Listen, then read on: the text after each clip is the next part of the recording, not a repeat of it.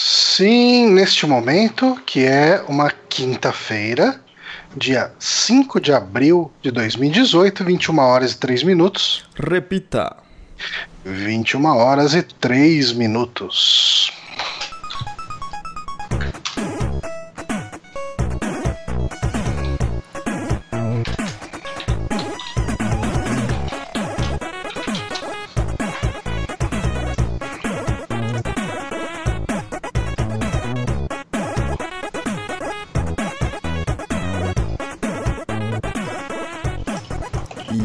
Começou.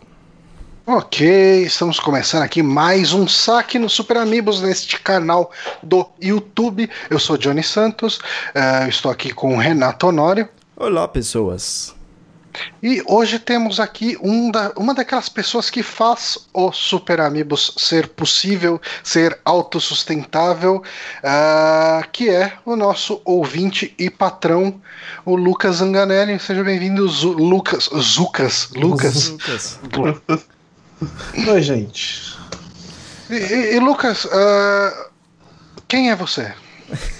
Ah, eu sou, eu sou uma pessoa que fica larcando no, no, no chat do Telegram o dia inteiro, mas é. Sou um estudante de história que foi um cigano acadêmico por alguns anos de faculdade. Hum. Cara, sabe o que eu lembrei agora? Eu lembrei daqui. Você assiste o último programa do mundo? De vez em quando, eu pego algumas coisas porque ele é muito louco. É, eu adoro aquela loucura, mas de vez em quando ele chega e pergunta: quem é você? Daí dá, entra aquela vinheta, a tela fica toda preta. Quem é você? E, Cara, geralmente, e geralmente ele, ele caga pra resposta, né? Quem é você? Não, caga. E começa a viajar o na cara, ah, maionese. não, eu sou estudante de história, não sei o quê. Não, não perguntei o que você estuda, eu perguntei quem é você. Não tem Ah, eu resposta pra isso. sou. Não tem resposta certa, nunca tem resposta certa quem é você. É muito bom o último programa do mundo, cara. É, Aquele cara é demais, velho. Cara, o o Daniel Furlan, ele é uma pessoa perturbada e eu adoro isso. Cara, Sim. tipo, eu, Assim, ele é uma pessoa perturbada e é mais perturbado quem aprova as coisas e dá dinheiro pra ele, né? Cara, não. me Cara, eu assisto muito com a, com a minha namorada é, o último programa do mundo e eu pergunto, cara, como, como que você leva um pitch disso pra uma empresa e fala, vamos transmitir isso e tal? Ó, eu tô com essa ideia aqui, eu preciso do seu dinheiro pra gente botar isso no ar, no seu canal. E. e- Tá, mas qual é que é a ideia? Hum, Não, a gente fica falando besteira num chroma key e a gente fica se chutando Aí todo dia a gente entra com um quadro que uma pessoa fica falando frases tomando tapa na cara. E o programa é isso. É. E assim, quando ele surgiu, ele fazia sentido Fazia a existência dele. Que ele surgiu, tipo, naquele fim de MTV. Primeiro que Uhum. MTV era meio que qualquer coisa. Se você conseguisse provar que você podia produzir um negócio, eles estavam produzindo. Só você vê o, o Thunderbird gravando o programa no meio do. no meio de um lago. Ele falou assim, não, gente, eu quero gravar o programa na rua hoje. Aí ele levou. Não. Minha avó é interrompendo aqui, gente.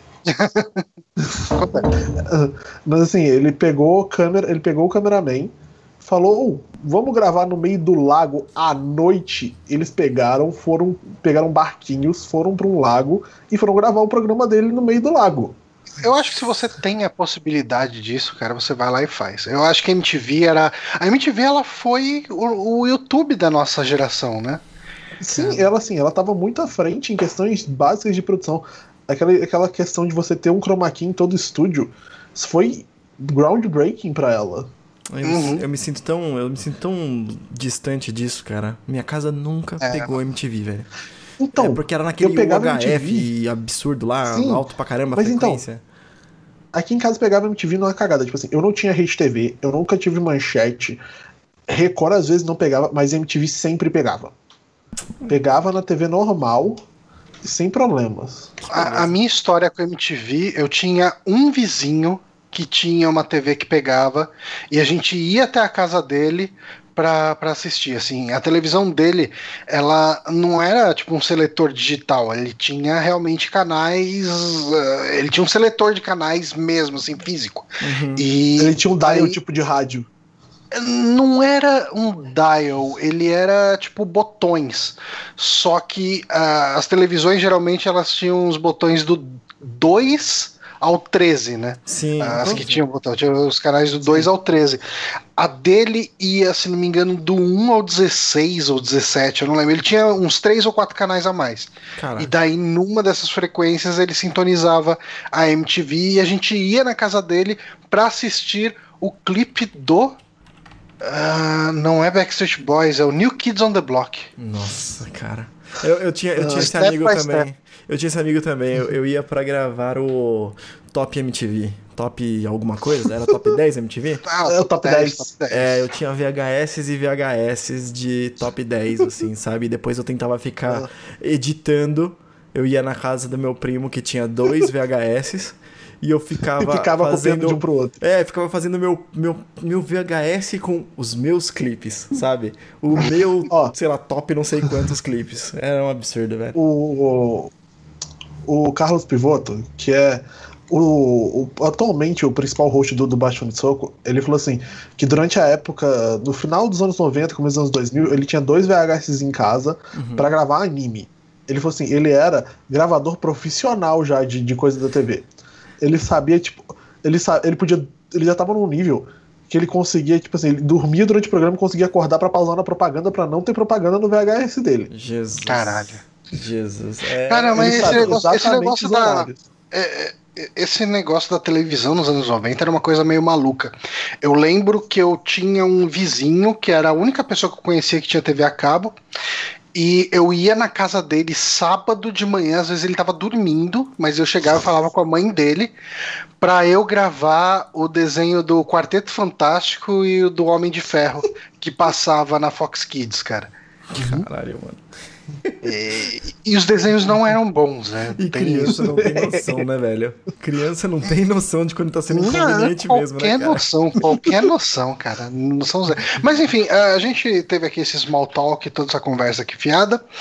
Mas a gente tem o nosso quadro oficial de conversa fiada, que é o Todo Dia Tem Uma Merda, não é, Honório? Exatamente. A nossa merda é uma merda que existe uma competição no Brasil pra ver Hum. quem tem o trânsito, o pior trânsito, né? As pessoas gostam de se orgulhar de ter o pior trânsito. E hoje é o Dia Mundial de Trânsito e da Cortesia ao Volante. Uma coisa que Olha tá só. faltando bastante no meu dia a dia, viu, cara? Eu tô. Eu tô atualmente. Eu estou me tornando um babaca do trânsito. Eu, eu- cara, eu consigo te entender, porque todas as vezes que eu dirigi pro seu lado de São Paulo, eu passei muita raiva, cara. Tipo, eu, eu acho que existe uma São Paulo não explorada que ela começa depois da Ponte João Dias, ali na região da, da Marginal Pinheiros. Porque, assim, as pessoas são normalmente ignorantes e, e bastante babacas em toda Sim. São Paulo. Acho que isso é normal. Acho que as pessoas têm esse conhecimento de como São Paulo é. Tem esse direito, né? Aham. mas, mas, rapaz, tipo, você passa da Ponte João Dias, que é o, o sul do sul de São Paulo, assim, é, é ali na região de Santo Amaro, que inclusive eu já comentei aqui, eu não lembro se foi num saco, isso foi numa live de terça, que Santo Amaro já foi um outro município, né, há muitos anos atrás e tal. Ah, é, Cara, você passa da Ponte João Dias, todo mundo vira. Eles passam do nível de babaca e viram animais, assim. É Todo mundo vira o pateta no volante. Cara, é exatamente esse o sentimento, cara. Todo mundo, assim, não existe mais eh, o limite de velocidade. O limite de velocidade é, ok, aqui não tem radar. Exato. É, e, e vai até você achar o próximo radar, né? Todo mundo anda não prestando atenção na estrada. Eles andam prestando atenção na esquerda ou na direita pra ver se tem radar. É, cara, eu- uma, Eu consigo entender, cara, então você, a vo- parada- você está virando essa pessoa. A parada é que assim, eu sou um cara muito de boa pra dirigir normalmente, né? Então eu sou o cara que dá passagem e tudo mais. A minha esposa se estressa quando eu estou dirigindo, porque eu Hum. dou passagem pra todo mundo, deixa a pessoa entrar. Penso, Tipo, aqui vai fazer cinco minutos a mais ou a menos, né? É, juntando todas essas cortesias que eu estou fazendo, se eu chegar cinco minutos a, é, é, perder cinco minutos a mais no trânsito, não vai fazer diferença. A gente tá indo, sei lá, almoçar, enfim. Mas atualmente, cara, puta, eu tô dirigindo todo dia, pelo menos, pelo menos três horas no dia. E isso tá Caralho. me fazendo um mal, cara. Eu tô virando pateta, porque eu fico pensando, ah, esse filho da puta não vai entrar aqui, velho. Não, mas não vai Mas entrar. nem fudendo que ele vai entrar. Não vou deixar. E ele entra e eu, filha da. Cara, cara, eu tô ficando muito bravo, cara. Isso tá me fazendo mal demais, velho. É que você tem um problema que, como você, você é o chefe, Não. você tem que estar em determinados horários no cliente. E assim, você não tem como fazer um horário das 8 às 5, né? Ah, não tem, velho. Não tem mesmo. É, é uma coisa muito eu, louca, porque eu às vezes eu faço a uns minha horários. vantagem. Às vezes eu faço uns horários alternativos, assim, mas é, alternativos sempre combinado. Não tem assim, ah, faz 8 horas aí, sabe? Não, não rola Uhum. essa parada. Então sempre tem horário pra chegar, uma coisa assim. Uhum. Mas você que tava Eu- falando. É, não, eu trabalho das 8 às 5, né? Às vezes até faço um extra aqui em casa, mas o meu horário no escritório é das 8 às 5, então eu consigo usar o advento do fretado, né? É, Então eu não dirijo durante a semana, sabe? E isso tem sido até um problema, cara. É, na segunda-feira eu fui trocar o óleo do carro hum, e o cara, eu tomei bronca do cara do posto, né? Porque ele falou: Como você tava rodando com o carro desse jeito? Você Tava- sabe, tava você sabe seco, que né? o tanque do óleo do, do Uno cabe 3 litros. O tanto de óleo que eu tirei aqui não tinha nem 100 ml. cara, eu tava só com óleo do Olha. filtro, meu Deus do céu, velho. É, cara. É, foi. é, enfim, assim, como eu dirijo pouco, eu não tomo conta do carro. Isso tá sendo um problema.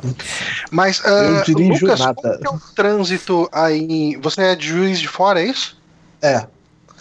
Então, Qual é o assim, trânsito em juiz de fora? É, aquela que- é aquela questão. Quando vocês falam de engarrafamento, de demorar e tal, se eu tiver num momento demorado, eu levo, tipo, duas horas pra atravessar a cidade inteira.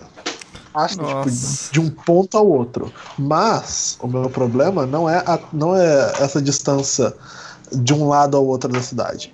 É o quê? É a distância entre bairros, porque aqui tem muito morro, tem muita ruela, tem muito lugar que é difícil de você chegar.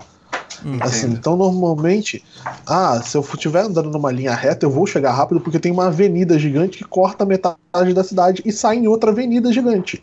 Uhum. Então, eu consigo andar rápido, mas, por exemplo, eu vou pra casa da minha avó, que mora do outro, no outro extremo da cidade. A gente sai da cidade, entra pela BR e entra na cidade de novo, que é mais rápido. Ah, sim. Caralho, Não, aqui, aqui existem alguns, ah, alguns recursos desse tipo, assim, de você vai sair da zona norte pra zona sul de São Paulo, dependendo de onde você tá, às vezes compensa até você pegar o rodoanel e dar uma voltinha em volta de São Paulo pra evitar o trânsito do miolo. É, o- É, mas, por exemplo, assim, Eu, eu tô pegando, Pode. eu ia falar que eu tô pegando um, um trecho que eu tô trabalhando a tipo, 35 quilômetros, né? E outro dia eu peguei e ia voltar pra casa e de repente, eu não sei o caminho direito, eu vou, coloco no Waze e vou, né? De repente deu uma ação que eu precisaria sair à direita daqui a 54 quilômetros. Eu falei, caralho, Ok, tem uma que coisa bom. muito errada aqui nessa merda. O que, que é isso? E era isso, cara. eu vou pra outra cidade, né? Era isso, tipo, Cara, por, por conta do eu tempo, lembro uma o vez Waze eu me tava mandou dar a indo- volta no Rodanel, cara. Era muito absurda. Eu lembro uma vez eu tava indo pra casa do Vini, que era lá do Drink and Play, né? Acho que hoje ele não grava mais nada. E ele mora em Santo André, né? Cara, chegou uma hora o GPS se perdeu ali, tipo, ele não tava conseguindo pegar sinal e tal. Ele falou, ah, agora vire a sudoeste. Eu falei, caralho, não tem uma bússola aqui nessa merda, cara. Como, como que eu vou saber pra onde que é sudoeste? Desse caralho? Ai, caralho. É, mas, Mas, enfim, exemplo, gente. É. Hum, um- ah, falar, pode falar, pode falar. Eu moro um bairro abaixo da minha universidade. Porra. É literalmente, você desce um morro, você chega, você chega no meu bairro. Só que às vezes, esse trecho, que seria o quê? No máximo, da minha casa até a porta do meu prédio na universidade, seria o quê? Uns 5 km no máximo. Às vezes, esse trecho leva tipo 40 minutos. Por quê? Porque é, a minha universidade ela é passagem para vários bairros. Uhum. Hum, E ela é meio que a única passagem para a maioria desses lugares, se você não quiser dar uma volta na cidade inteira para poder entrar neles. Então, dependendo do horário de pico, tipo assim, horário de das 5 até umas 7 e meia é horrível para subir, porque você vai ficar 20 minutos, 40 minutos parado no meio do morro. Isso assim, se estraga carro também. É. Porque você vai ficar arranca, para, arranca, para no meio do morro.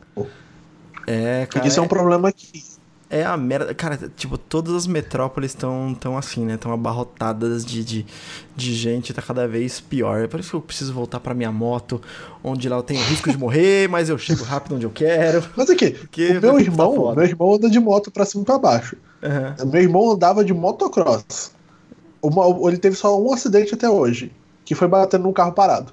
É, eu, eu, tô, eu tô colecionando. Eu, eu, na última contagem eu tinha oito acidentes. O meu irmão só Então, quebrou a clavícula. Ai, que delícia! Ah, Deu, deu que até agonia. Deu até Assim, foi um só, mas também foi o acidente. Sim. Ai, clavícula. E ele, e ele trabalha com crianças, então ó, foi uma beleza. Ó, acabei de descobrir que hoje faz o aniversário de dois anos do primeiro vídeo do Adventures. Ó. Isso não quer dizer absolutamente nada. Não, mas é uma boa menção a- ao, aos seus maravilhosos vídeos reviews de Adventures, Johnny, que é a Ah, melhor coisa desse canal Você- atualmente. Nem é. É sim, é sim. É O sim. melhor é, a é- o melhor é a sua companhia, Honório. Nossa senhora, não mexe comigo, que Olha que facinho. coisa bonita. Não mexe comigo que Aí, eu tô facinho, cara. Mas, Ah, mas enfim, lembrando aí sempre, galera, que você pode acompanhar esse programa ao vivo todas as quintas-feiras, às 21 horas, aqui no youtube.com.br superamigos ou em formato MP3 na segunda-feira lá no soundcloud.com.br superamigos ou no nosso site que é superamigos.com.br. Ah, se você gosta desse trabalho, tal qual os, o Lucas, que. Caramba, eu tô travando a língua toda vez que eu vou falar Lucas Zanganelli, daí eu acabo soltando um Zucas Langanelli, e daí fica uma coisa bizarra, mas enfim. ahn, se você. Se você gosta do nosso trabalho e- e- e enfim, tem aí um trocado pra dar pra gente. Entra lá Cara, no nosso tá apoia.se barra super amigos e a gente vai agradecer demais você. é, moço, dá um trocado aí. né? Dá um trocado. Tá um cada, trocado. vez, tá cada vez ficando melhor esse, esse jabá, viu? A mendicância digital tá cada vez mais. É, Não, na, cara, na semana que vem vai ser tipo, me dá dinheiro e só. Não vou falar nem o link do Apoia-se. beleza. Mas Joguem dinheiro na tela, né? Não, não joga dinheiro na tela, não. Paga o Apoia-se. É. Ah, mas enfim, vamos para as notícias. Vamos pras notícias. O Honório, que é o nosso expert em super-heróis, já que ele tem o podcast dele lá, o Torre Ômega. Sim, Torre Ômega, acessem lá o feed Torre Ômega ou HeroCast. Eu Já fazer meu jabazinho aqui também. Bom, a Vamos gente de- teve. Oi? Falar de filminho de herói? Vamos falar de filminho de herói. Nós tivemos então uma notícia bem interessante ah, que Mulher Maravilha, Wonder Woman, foi o filme mais rentável de super-heróis de 2017. Ele teve um lucro e aí, muito cuidado, porque esse é o truquezinho. Ele teve um lucro de 252,9 milhões de dólares só nos Estados Uhum. Unidos. Então, esse é o truque do, do número aí que a gente tava discutindo. 252 milhões, mas peraí, isso aí não é recorde nem nada, mas é um lucro, lucro, não é bilheteria. Né? Então, isso aqui já é descontando investimento de alguma maneira. Não sei exatamente como é feita essa conta, mas Sim. ele foi o, o filme mais rentável, ficando à frente de Thor Ragnarok e Guardiões da Galáxia Volume 2. E também do Homem-Aranha de Volta ao Lar. Exatamente, esqueci de Homem-Aranha. Que foi um. Ó, se comparar aqui em lucratividade, aí ele ficou 50 milhões acima, aí, 52,8 milhões acima do Homem-Aranha de Volta ao Lar. Sim, eu, eu tirei uns outros números pra fazer algumas comparações, porque eu fiquei assim, porra, mas é é que a gente não tem esse, esse número tão ah, comumente no nosso dia a dia. A gente tá acostumado a saber de bilheteria e tudo mais, né? Ah, o, o orçamento de Mulher Maravilha foi estimado em 150 milhões de dólares. E o- a arre- a arrecadação doméstica Que foi deve dar um episódio do final da temporada de Friends. de- do- o quê? 150 milhões de dólares? Eu tô zoando. Caralho. É um exagero. É, por um lado. Você tá zoando, Johnny. Você tá, você tá zoando, mas assim, não ficava muito longe disso, não. Não, ficava o muito final de longe Friends disso. era um milhão pra cada ator, Uhum. mas toda aquela É, eu, sei que, produção- eu sei que era, porque, tipo, assim, eles terminaram parece- por aí, né? Era um milhão pra cada ator, né? Ó, Sim. Mas. Então, ô, assim, mas você quer ter uma noção de uma produção pequena, aqui- é, existe um canal de.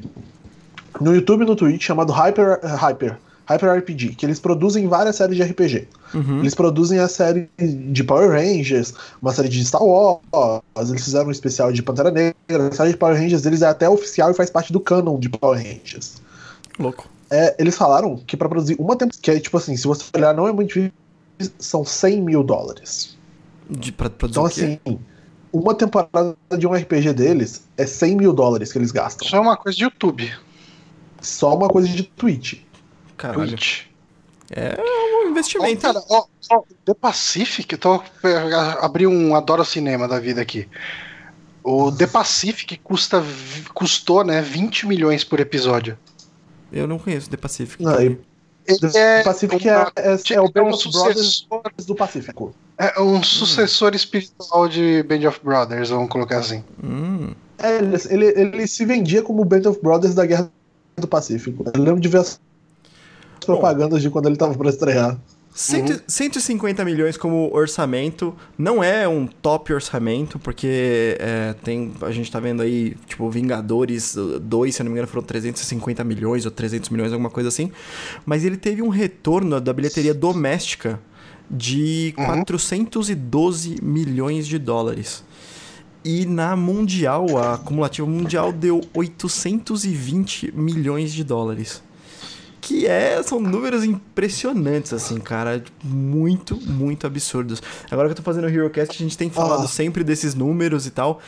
E caralho, velho, que, tipo, esse número é Mas eu- realmente muito absurdo. Eu acho que eu consigo Agora, entender eu, pra esse caso da Mulher Maravilha específico, Ah, porque eu acho que existe um, um certo saturamento aí, uma certa saturação do, do desse universo de filmes de heróis, né?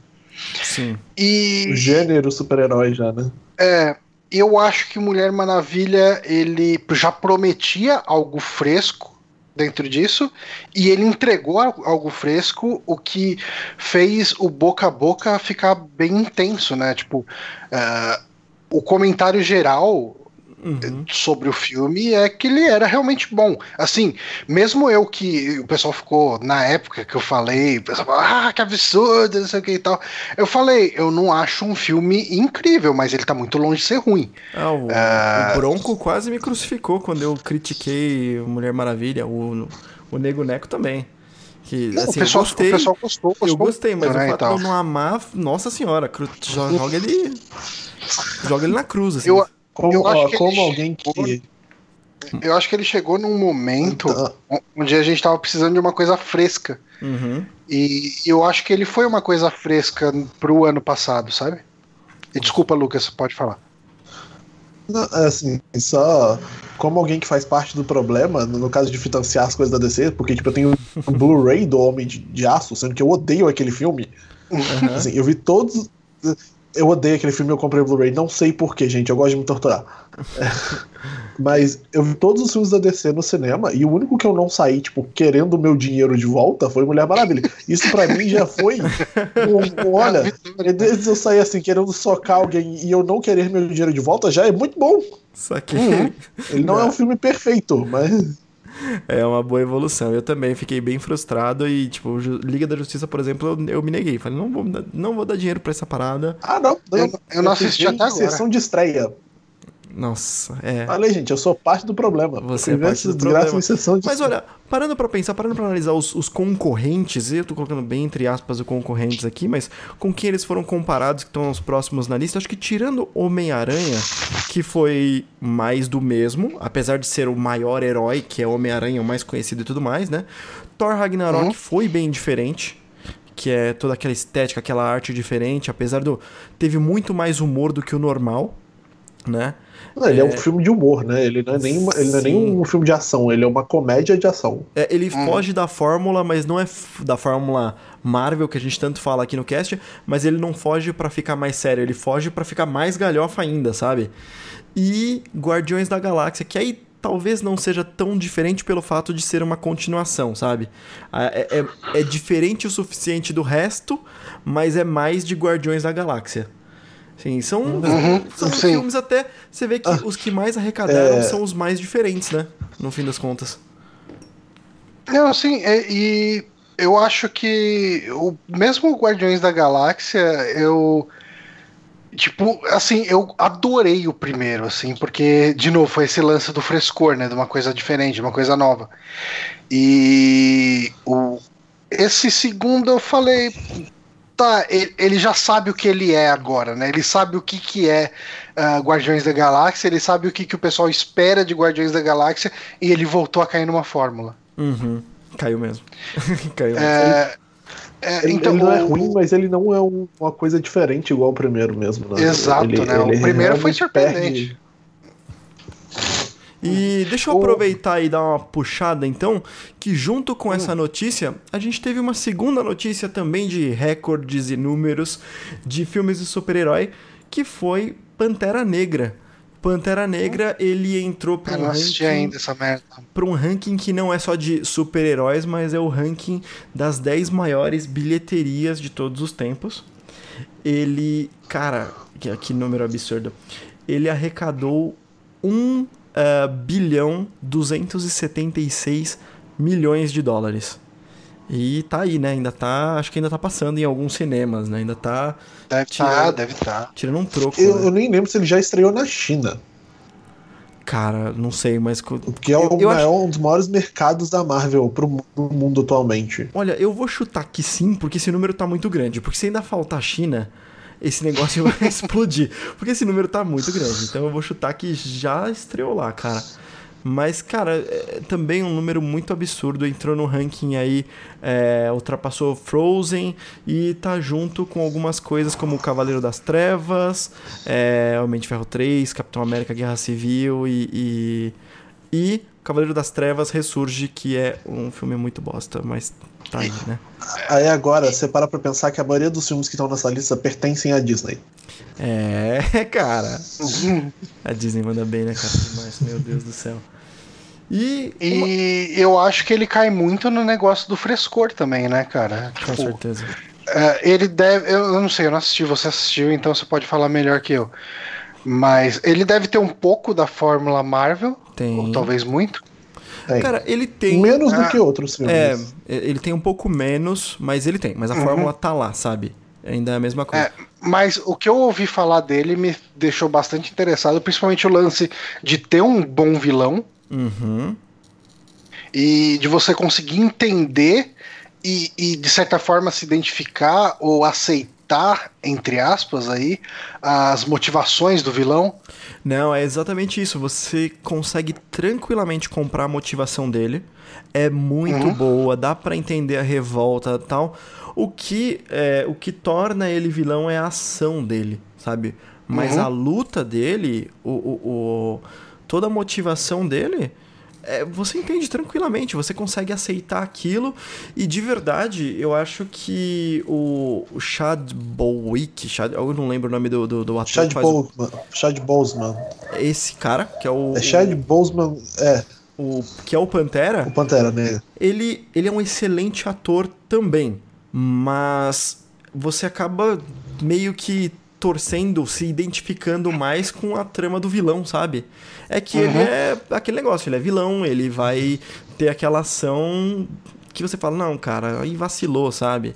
É, se tornou vilão, mas você consegue comprar muito mais a motivação do vilão do que a do herói. Então, Não, e assim, também você falou aqui, tipo, o Chadwick Boseman ele é um bom ator, mas o, o Michael B. Jordan também ele tá em outro nível, né? Tipo, o cara consegue estar em várias franquias ao mesmo tempo, fazer várias coisas ao mesmo tempo e não cair o nível de atuação dele. Tipo, ele tá tão bom nesse filme quando ele tava em Creed, sabe? Como ele tava fazendo uma comédia romântica que é ele, o cara que fez o, o Reed Richards do quarteto e o Zac Efron, sabe? que eu fui ver esse negócio no cinema e eu não sei porquê. É, você é parte de um problema maior do que super-heróis, então. Então, Esse não é problema se chama, cara. eu pago, esse, se chama- esse problema se chama, eu pago muito barato por cinema. É, tipo, eu ainda É, pago um dígito eu de ingresso. entender. Caramba. Aí sim, né, cara? Aí dá pra ver eu. tudo, cara. Aí dá pra ver comédia Não. romântica na terça-feira. Tinha, tinha uma época que eu conseguia, tipo, emendar vários filmes no cinema, Aham. e quando o cinema mudou a data de estreia de sexta pra quinta-feira, Uhum. o, o dia de promoção aqui no cinema era quinta-feira.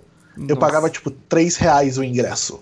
Caralho. Caralho, velho. Três Eu reais de ingresso. assistia, e, e é cinema de shopping. Tipo, era, é o UCI. Aham. Ah, cara, tipo, a última vez que eu fui no cinema, acho que eu deixei uma parcela de um K, sei lá. Olha por que você não tá É, tá trocando de muito carro caro. aí, né? Olha, É, Amanhã não, eu cara, vou tá no cinema. aqui. Amanhã eu vou no cinema, é o dia que eu pago mais caro e eu pago R$13,50. Caralho, velho. É. É, tr- 13,50 Aí, assim- que talvez, dependendo do shopping, você paga o estacionamento. Sim, sim. E assim, Sim. assim, e o cinema é na calçada da minha casa. Cara, você, você tá falando vou do trânsito aí, mas você tá, tipo, do lado da faculdade, do lado do cinema. Você não tem muito motivo mesmo pra, pra É, pegar tipo, eu trânsito, moro pegar perto carro. de quase tudo. Tá Tipo, bom. se eu pego o trânsito, se eu não sair cedo de casa, esse que é o negócio, sabe? Mas. Mas eu. Eu fui só olhar, de curiosidade, um, um- o orçamento de um filme muito ruim, que flopou muito forte, que é o Plutoneste. Você tá falando que o orçamento da Mulher Maravilha foi 150 milhões, né, Honório? Aham. Uhum. O orçamento de Plutoneste eram 100 milhões. Plutoneste não me é estranho esse nome, cara, mas eu É não aquele consigo- filme, é o filme que acabou com a carreira da Ed Murphy. Que é o filme da Ed Murphy no espaço. Caralho, esse filme é Uh, muito merda. Como é que você nossa, lembra disso, Lucas? Caralho, velho. Nossa, velho. É, mas se você comparar o cachê do Ed Murphy com o cachê da Gal Gadot, você É. explica esses Não, valores. assim, se você comparar que esse filme é de 2002, então se a gente for fazer aquela calculadorazinha de inflação, Ah. ele deve estar batendo nos 150, quase 200 milhões hoje em dia. Ah, sim, com certeza. É, e, e trazendo um outro, um outro número que é o número do, do orçamento do Pantera Negra, é, ele foi 200 milhões de orçamento. Também não é muito distante, né? 50 milhões de diferença aí. assim, Então, Se você contar que Pantera tem um elenco maior do que o elenco de, de Mulher Maravilha, né? uhum. E, Tem mais gente e tem mais gente de, dinhe- de peso É. financeiro também, né? Sim, com certeza. tem Lupita Nyong'o, você tem o, o próprio Chadwick Boseman, você tem o próprio Michael B. Jordan, você tem o, o Frodo, O, o Frodo É o não, o Martin Bilbo. Freeman. o Martin Freeman. Tem o. Sim. Qual é o nome daquele cara que tem um olhinho mais baixo que o outro? O Gollum. Não. Pô, não, não, mas tem o Ed Serkins também que tá no filme, você tem razão. Uhum. Ah, cara, é, não, tem uma galera de peso mesmo. Uma galera que deve ter custado. Mas, eu- mas esses caras, eu Além não consigo filmado ver o cachê desses caras ser muito alto. Não, Não, assim, não é muito alto, mas tem mais gente. Tipo assim, se você for pegar o, o núcleo, Uhum. o núcleo da Mulher Maravilha são menos atores também. E também assim, Mulher Maravilha é muito, muito tela verde, né? O- Ah, os caras sim, foram sim. pra Coreia gravar, os caras foram pra África gravar. Tem toda também a questão de set design, de gastar. Tipo, eles tiveram que gastar muito mais com fazer coisas do que o, o Mulher Maravilha, sabe? Mulher Maravilha é um filme de guerra, então você enfia isso daí no, no tela, na tela verde, taca aquele filtro cinza da DC e pronto. Gostei Ainda mais que a Primeira. Guerra. Ó, Não, ainda, o- ainda é a Primeira Guerra, então você tem que fazer terra arrasada, que O é Otávio- terra de ninguém, pronto. O Otávio Neco lembraram aqui, o Forrest Whitaker. Isso, esse mesmo, o Forrest Whitaker. É Ele, ele mesmo, um cara bom também. E eu acho que ele deve ter sido. é Assim, realmente, o. O Chad, que eu sempre esqueço o nome Chad dele. Boswick. Esse mesmo. E o Michael B. Jordan deve ter ganhado uma grana maior, mas Uhum. todo o resto deve ter tido um, um valor maior do que a produção de, de Mulher Maravilha. Mulher Maravilha tem quem? Tem a Gal é, Gadot, tem o Chris, Chris alguma Pine, né? coisa. Chris Pine. Chris Pine e, E só, e o, o Ju vilão. É, e o vilão, o vilão que é mais conhecido também. O resto é meio, meio desconhecido, né? né? Então, Ah. E aliás, que vilão merda desse filme. nossa, pior, velho. Nossa. Aquele boss de, de, de videogame meio bosta, né, cara? Nossa, cara. é. Eu acabei de passar por uma situação mega parecida no, no Castlevania Order of Ecclesia. Hum, Eu achei que você ia falar que, que é parecido com os chefes do, do, do Castlevania do Shadow ou alguma coisa. Sim. Ah, sim. Ok. Os, os, os últimos. PS3. É. Não, não. não é igualzinho. Não é, é. Eu, eu, terminei aquela desgraça, tipo, é igualzinho. Aquilo é, é chefe de, de Dantes Inferno. Hum. ah, enfim. Bom. Vamos, vamos falar de boato agora. Vamos falar de boato? Vamos. vamos boato do boato. É, vamos começar a é, viajar enfim, na maionese aqui. Vamos lá, né? A gente teve essa. É, eu, eu acho que até que surgiu numa boa época. Uhum. Porque geralmente quando a gente tá na metade da geração começa a surgir boatos do, da, do próximo console, né? Ah, esse uhum. boato de PS4 rolou meio PS3 mesmo. É, então. E a gente começou a ter os boatos de PS5. Um, eu acho que assim, eu acho que vale a pena falar assim, por que que está sendo dado a notícia de boato de PS5, sendo que muito provavelmente uh, é tudo mega, mega falso.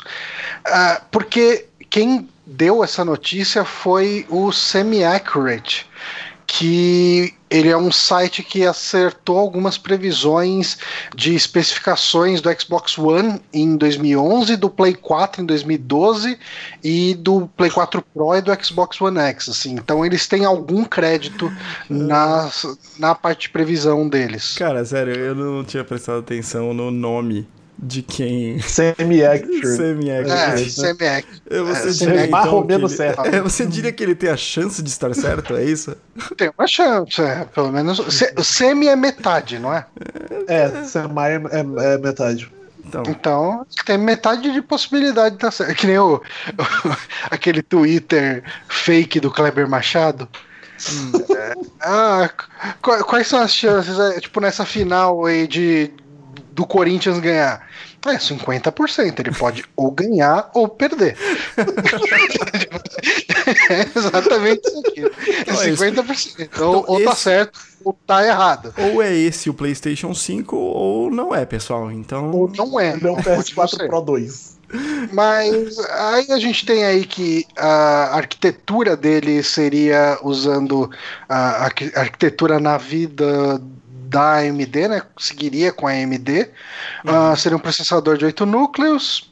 É, nova tecnologia GPUs da AMD Nave é desenvolvida em 7 nanômetros e chega esse ano para concorrer com a Nvidia. Daí ele fala algumas coisas aqui para baixo de jogo de lançamento seu Cyberpunk 2077. Que, e... que eu já acho que é estranho aí, porque teve uma notícia essa semana de que o Cyberpunk 2077 ia ser é, marketing exclusive da Microsoft. Pois é, já, então, já fode o rolê aí. Já fode o rolê, porque é marketing ex exclusive é que só vai aparecer quando tiver propaganda de Cyberpunk 2077 aparecer disponível no Xbox e aí vai estar tá na letra miúda. E também PS4, bem baixinho, sabe? Tipo. Então acho é. meio difícil, assim, eles usarem esse. É, e fora, cara, fora esses, esses, prazos aqui, ó. Tipo, teaser do Play 5 na PlayStation Experience desse ano. Cara, muito perto, né, velho? É. Apresentação do console na E3 2019 e lançamento na, no Natal de 2019. Você tá maluco, cara, que a, que a Sony perto. ia matar o, o, o Play 4 agora. agora. Sim. Assim, e tá muito perto e ainda com um jogo muito grande para sair pro Play 4. Tipo, uhum. The Last of Us 2. Uhum. É o Yakuza, assim, não é tão grande assim pra todo mundo, tipo, Yakuza 7. Uhum. O. Agora a gente não lembra mais quase nada de cabeça, mas assim.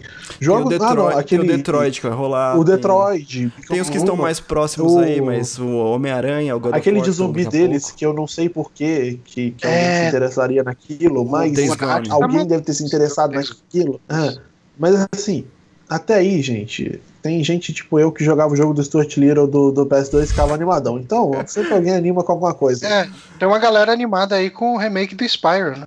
Ah, é, é, Maxon é uma das pessoas que está animada com o remake do Spyro. Pois é. Mas, cara, é, assim, obviamente, obviamente não, né? Porque vai que a gente queima a língua e a Sony tá pensando em coisas que a gente não pensou, mas tá com toda a cara de ser fake pra caralho isso aí. uh, o que eu acho mais fake é a, é, a, é a, tecnologia da AMD que eles escolheram. Porque assim, a AMD agora está fazendo aquela parceria com a Intel para integrar GPUs dela em hardwares da Intel para fazer aquele. Tipo, eles lançaram um Nuke que é, é VR ready. Então, assim, eu acho que é muito cedo deles começarem a desenvolver isso, sabe? Uhum. É, e, e assim, eu acho que uh, você começa a pensar em outro console quando o seu atual já está começando a chorar para rodar as coisas. Uhum. Quando a tecnologia começa a ser um limitante. É, eu acho que foi muito assim na época do Play 3 pro Play 4. Você ia ver o mesmo jogo rodando no PC, era gritante. Nossa, 360 é, também, chorava para rodar tudo. É, então. Daí, beleza, cara. Tipo, ok, a gente tá precisando de, de mais cavalos aí para puxar essa carroça. Aí você chega e, e, inicia uma geração nova. Mas, assim, principalmente agora que a gente tem essa, esse meio de geração, né, com Xbox One X e, e Play 4 Pro. Uhum. Cara, tipo, se for anunciar eu não vejo um anúncio rolando antes de 2020, sabe? É, eu, eu não sei exatamente mas... quando que eles vão ter rentabilidade com o PS Pro e tudo mais, mas não sei, me parece muito cedo mesmo para fazer o investimento de, de pesquisa, de desenvolvimento de, de hardware e descartar rapidamente, porque teve toda a parada do assim, da Sony ainda estar na frente da Microsoft, mas do Xbox One X ser claramente mais potente que o PS Pro. Mas eu ainda não acho que esse é um fator determinante para falar assim, cara, estamos perdendo, vamos lançar logo o Play 5. Ah, fora, fora que nessa notícia, nesse boato todo, eles estão falando que esse Play 5 não teria retrocompatibilidade, né? Uhum. O que eu acho um tiro no pé imenso nesse momento. Não, não, assim, se você estiver lançando uma geração nova em 2019 e ela não tiver retrocompatibilidade, cara, você tá assassinando o Play 4. Uhum. Sim, e não, você tá jogos tá muito recentes, o, né, cara? Você tá assassinando tudo, né? Não, ah, sim. o que eu acho, e tem aquela proposta também da Microsoft de tipo, você cada vez você lança máquinas mais novas e você vai aos poucos perdendo o suporte das máquinas antigas e suportando e mas o, o software continua sendo suportado. Basicamente você levar a questão do PC para o console. Uhum. Se ela realmente conseguir levar isso para frente, a Sony não pode estar pensando em montar console novo agora. Uhum. Porque ela vai ter que combater. Porque ela não vai estar mais brigando com o Xbox. Ela vai estar tá brigando com a Microsoft como um todo agora. Uhum. Ela vai estar tá brigando com a Nintendo, que tem a vantagem de ser diferente e ter o portátil. Uhum. E ela vai estar tá brigando com a Microsoft falou, então, você compra no Xbox, você compra no, no PC, você joga onde você quiser. A gente tem um serviço que você, ah, você baixa os nossos jogos, todos os nossos jogos são de graça nesse serviço. Então, assim, ela tá, ela tá no momento que ela, que ela não pode se dar o luxo de querer pular a geração.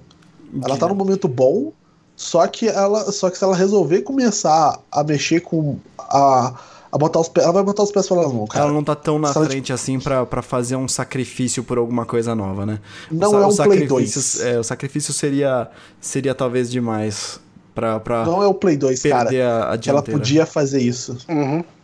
É, é, a questão assim de a Sony tá tá igual a, a Pioneer quando ela a Pioneer é uma das empresas que mais suportou o Laserdisc. Laserdisc, para quem não sabe, é o LP que tocava filme. Uhum. A, Pioneer, ela, ela assim, pra vender Laserdisc no final da vida dele, ela tava encaixotando qualquer coisa com Laserdisc. Aí quando saiu aqueles tocadores de CD que tocavam múltiplos CDs, uhum. a Pioneer Sim. fez um que tocava Laserdisc também. Aí, ó. Só pra encaixotar o negócio junto. Cara, quem, quem tem mais de um Laserdisc? Eu tô falando que a pessoa que se tivesse dinheiro colecionaria Laserdisc, cara. É... Porque muita velharia de anime. Você usa, você usa avatar de. Você usa avatar de japinha, então. assim, eu, cara, então, eu, eu, tipo, eu, eu espero isso de... por mês assistindo pra assinar serviço de wrestling japonês, cara. Então, assim. Aí, ó. Você não pode. Você, ter, você, não você pode financia dinheiro, muitas indústrias. Você né? não pode ter dinheiro, Lucas. Você não pode ter dinheiro, cara. Não, cara, ele financia os, como se diz, os guilty pleasures de muita gente. Sim, com certeza. Mas enfim, é, é, esse é o boato de Play 5. É, toda a cara possível de fake. Uhum. Uh, mas a gente fica comentando aqui para comentar por que, que a gente acha que ele é fake. Só um comentário final, gente. Vocês acham que ele seria mais. que ele seria igual o PS4 Pro, então cada vez mais layers em cima do negócio? Vai fazendo Eu, um eu gostaria maior. que sim. Eu gostaria Ver que aquele sim, cara. bolo de, de, de andares, tipo aquele bolo de casamento, que cada vez ele fica maior e bacana, maior. cara. Eu acho que quando a gente tiver no Play 8, a gente já vai ter, tipo, uma, es- aqueles hackzinhos de servidor, cheio das laminazinhas assim. Ia ser bacana, cara. Ia ser legal. Eu sei porquê, eu, eu sei justificar o porquê isso é fake. Não Hum. existe menção a teraflops em lugar nenhum nisso aqui. Ah, sim. É, Então, tipo, não quando faz o esse tipo de termo- notícia, tem que ter teraflop. É, então eu ia falar uma coisa Ponto, que a conta, gente contar tem... ponto flutuante. A gente tem não sei quantos bilhões de teraflops e eu sei que não é assim que fala, tá? Mas, mas de petaflops. é, o pessoal ia tipo criar um teraflops aqui pra falar se isso fosse real. Eu, eu, eu duvido mesmo. Eu não acho que é verdade. Maravilha, então aí tá aí o boato do Play 5. A próxima notícia aqui, a gente tem uma notícia interessante sobre Stranger Things, que o- os Duffer Brothers estão ah, sendo processados por plágio. E daí a história aqui que a gente viu na IGN, que saiu originalmente no Deadline.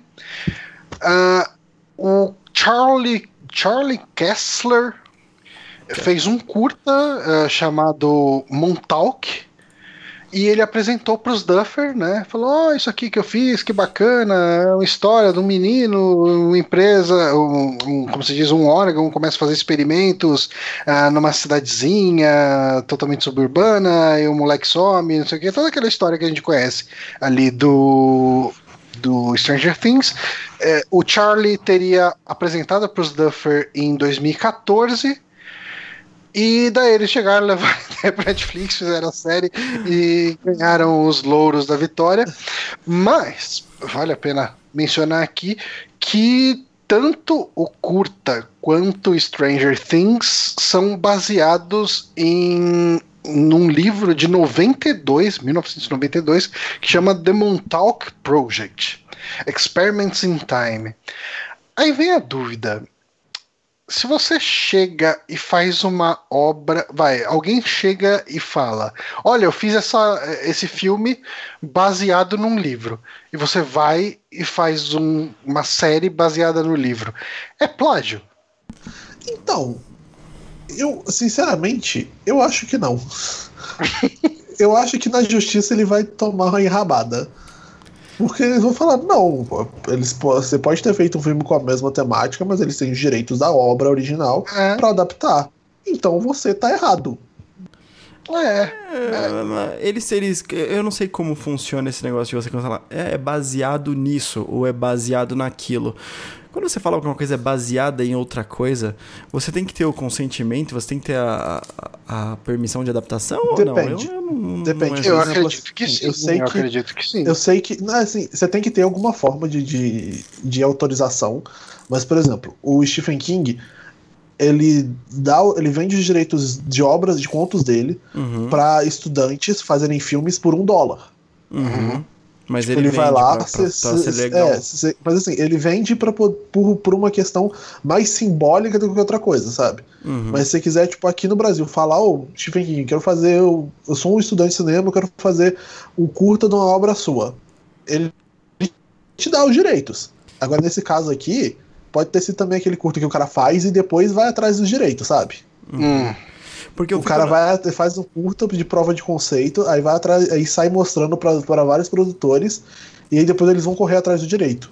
É que vai chegar num momento que o cara, quando for fazer o contrato, ah, o Netflix, quando possivelmente foi, vamos supor aqui, os Duffer foram atrás do autor ali do conto, do livro, e, e vão querer regularizar essa situação.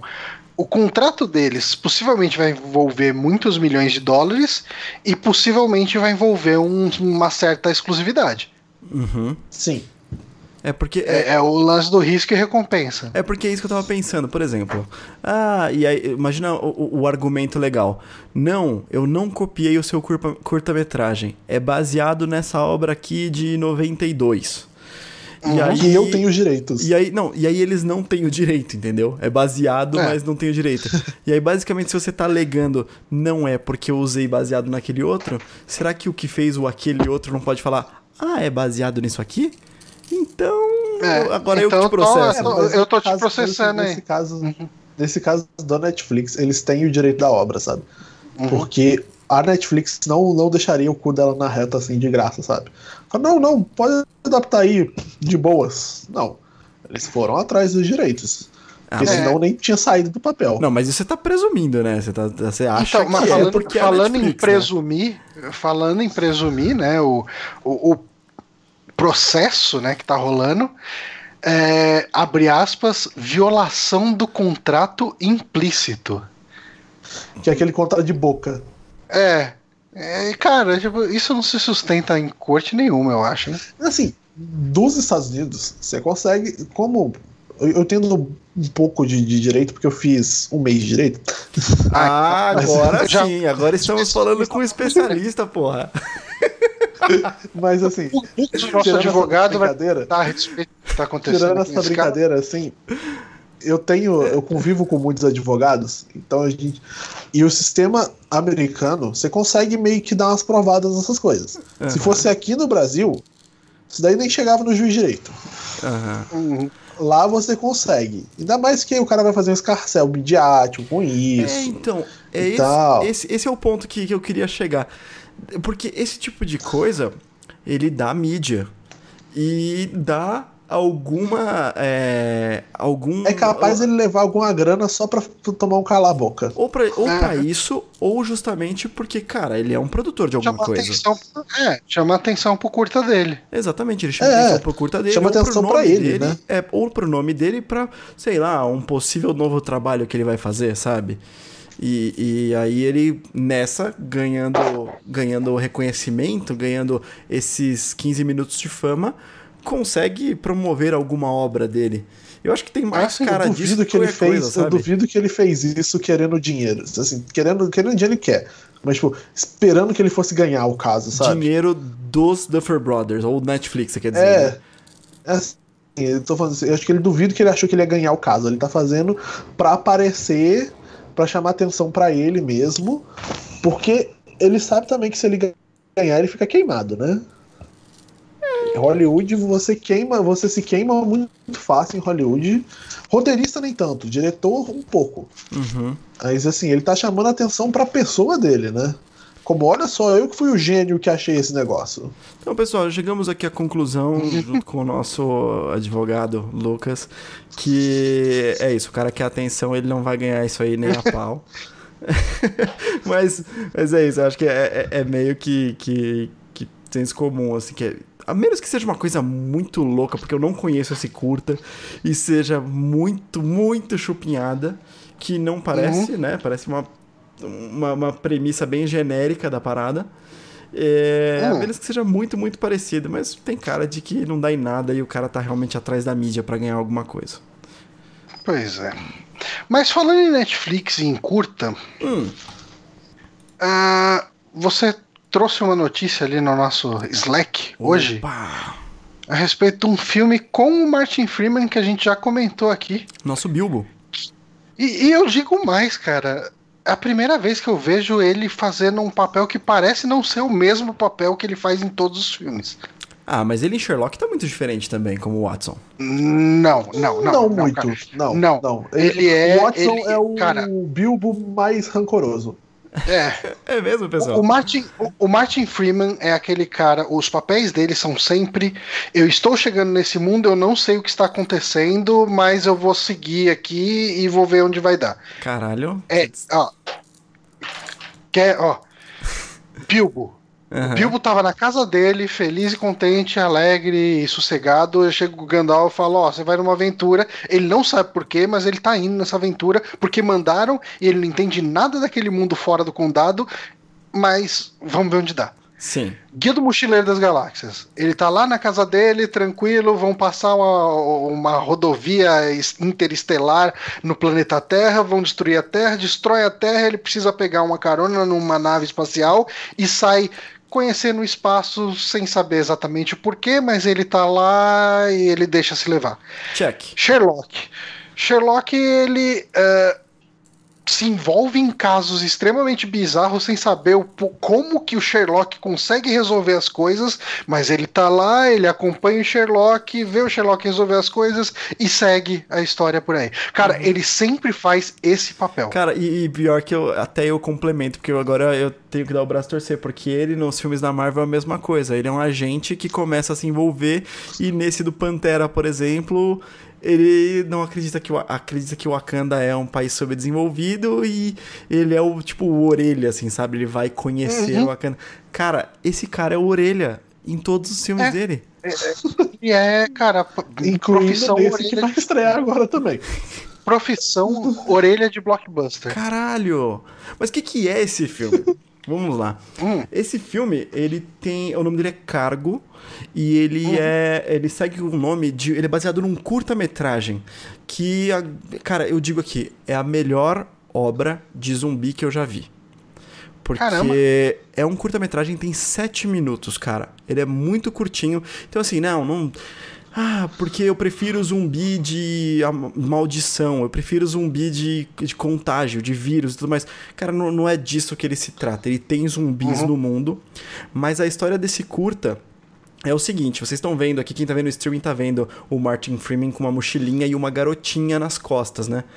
A história é, o cara é um pai de família e ele acorda numa, tipo uma batida de carro assim, e ele tá preso com cinto de segurança, a esposa dele tá presa com cinto de segurança, só que a esposa dele já se transformou num zumbi. E ele está mordido. E aí ele pega hum, a filha Então será que nesse filme ele tá inserido numa situação que ele não conhece bem e ele vai se deixar levar? Ai, caralho, sei lá, sei lá, né? Agora que vocês estão falando assim, pode ser. Mas a parada é que é o seguinte: ele está à procura de alguém, de alguém que está numa situação mais segura, para cuidar da filha dele, porque ele tem basicamente um, uma bomba relógio, né? Porque ele vai virar um zumbi uhum. eventualmente. E esse é um curta é um curta, parece redundante, mas é um curta bem curto. Tem uns sete minutinhos, como eu falei, e é extremamente tocante a relação do cara com a filhinha dele. Eu não lembro agora se é uhum. filhinha ou se é filhinho no curta, mas enfim, com o bebê ali. E, cara, nossa, eu chorei que nem um neném, velho. Chorei muito, porque é lindo, sabe? É um negócio muito bem feitinho. E uhum. aí a Netflix apresentou isso, que já saiu o trailer direto, né, como apresentação. É, a grandíssima diferença da parada, né? O curta é, passa é praticamente o cara sozinho. E eventualmente ele encontra um zumbi aqui ou ali, né? E no trailer desse filme, ele encontrou muita gente, muito humano. Então, uhum. eu não sei se vai ter o mesmo tom, saca? Porque. É, ele, é, ah, é importante falar mesmo... que ele vai se passar na Austrália, né? Sim. Vou falar aí, Lucas assim, até por uma questão de maior espaço de filme, que eu acho que eles colocaram mais gente, porque uhum. eles provavelmente têm medo de que as pessoas não vejam por ser um filme muito mais intimista, sabe? Ah, de você certeza. ter muito menos personagens. Não, as pessoas certeza. reclamarem do tipo filme. Porque assim, eu, uma vez, eu tava assistindo. Teve uma mostra de, de filmes internacionais hum. aqui na, na minha universidade. Era assim, eram só filmes do Oriente. Aí eles só pegavam, tipo assim, o que é considerado Oriente, tipo, no mapa, né? Aí tinha um filme uhum. húngaro, que ele era, tipo assim, eram dois atores, a maior parte do filme só. Uhum. E eles quase não conversavam. O filme Nossa. tinha uma hora e meia. Parecia que ele tinha seis. É. não, é eu imagino. Filme... Esse então, tipo assim, de história não eles... deve funcionar nem a pau num longa-metragem, assim, só isso. Então eles têm que desenvolver uma história maior e eu entendo, tranquilo, assim, eu, eu fiquei animado com esse filme, mas eu fiquei animado cheio de receio, porque. É, eu, eu Talvez essa história não funcione também num, num formato mais longo, né? É, eu não tipo, sei a história como um todo, não só o fato de poucos personagens. Passar o senso de, de desespero do cara por não encontrar senso de urgência, ninguém. né? Porque eu fico pensando assim, ele não encontra ninguém, cara. Ele não encontra ninguém durante o, o, o curto inteiro. E ele começa a ficar desesperado porque ele não está encontrando ninguém, sabe? E eu, uhum. eu, cara, eu tenho um tempo, eu tenho uma bomba relógio aqui. Eu vou virar um zumbi e vou comer minha filha, sabe? E, e, e ele consegue passar esse desespero. É, é, para você que tá assistindo.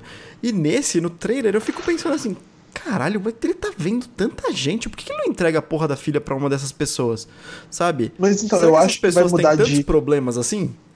Né? Eu acho que vai mudar de. Eu não acho quem encontrar minha filha e eu não confio em quem deixar É. minha filha, sabe? Sim, eu Eu acho também. que a mudança é, é- é principal é essa. Você deixa de, de ficar se preocupando em achar alguém pra tomar conta, pra achar alguém que você confie que possa tomar conta dela. Sim. Porque também, assim, é um mundo. Porque, pelo que apareceu ali no trailer, tipo assim, humanos prendem humanos, né?